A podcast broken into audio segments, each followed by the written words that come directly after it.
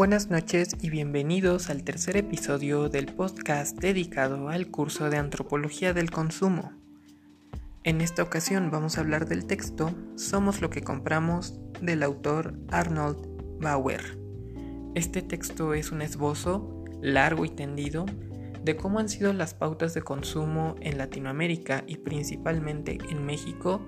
a lo largo de su historia, desde el tiempo en que esta región era colonias invadidas por España hasta la segunda mitad del siglo XX. Así que vamos allá.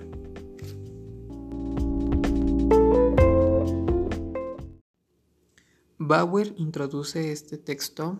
diciéndonos que la adopción del sistema simbólico del dinero llegó con la conquista de los españoles.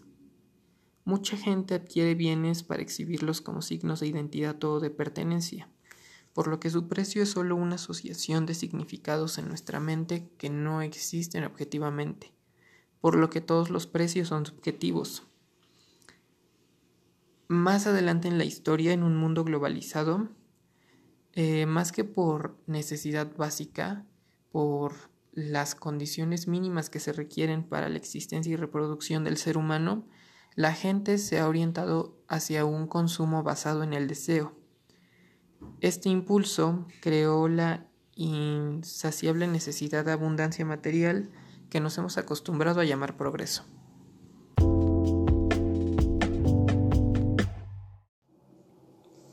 Pensemos en los tiempos en los que distintas civilizaciones habitaban Mesoamérica.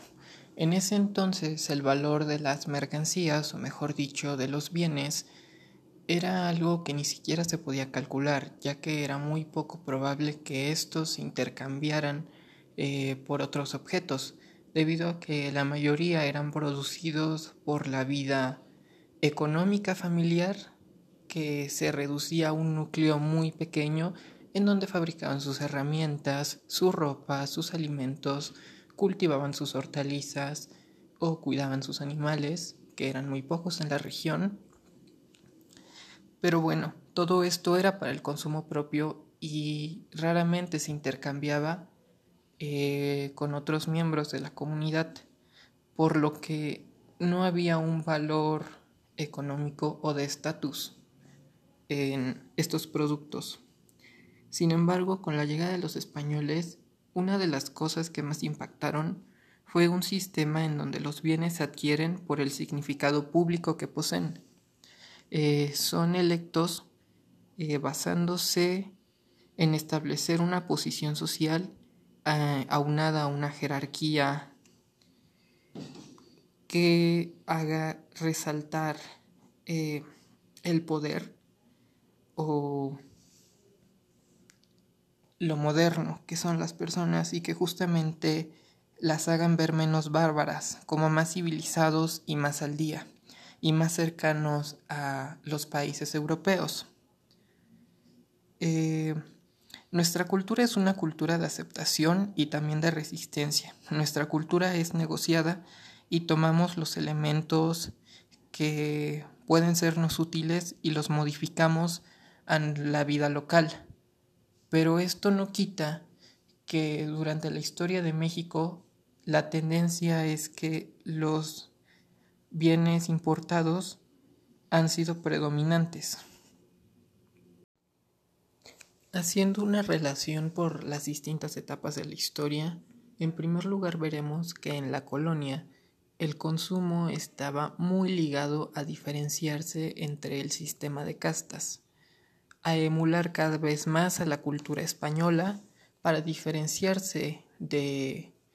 los pueblos originarios de México ya que estos eran considerados como inferiores, como menos civilizados, como menos inteligentes, y se glorificaba aquello que viniera de Europa. Sin embargo, con el pasar de los siglos, España perdió su papel como potencia principal del mundo y, y, su lugar fue tomado por dos potencias europeas, pero que tuvieron un rápido desarrollo industrial y que estaban a la cabeza de todas las potencias. Estamos hablando de Francia e Inglaterra. Con este desarrollo industrial eh, surge una nueva clase burguesa que es justamente lo que en México y en otras partes de Latinoamérica se trata de emular cuando en el siglo XIX eh, comienza esta expansión económica e industrial dentro del territorio y se intenta pertenecer a esta clase burguesa internacional por medio de la adquisición de productos eh, modernos e industriales que consumen los franceses y los ingleses, por lo que son, son altamente apreciados los productos importados desde París o desde Londres. Y podemos pensar en ejemplos como el Palacio de Hierro o el puerto de Liverpool, justamente empresas eh, que surgen de la demanda de la moda eh, en cuestión de vestimenta, accesorios, muebles, al estilo de estas dos potencias. En el siglo XX tenemos un pequeño paréntesis en el que surgen los llamados bienes para el desarrollo,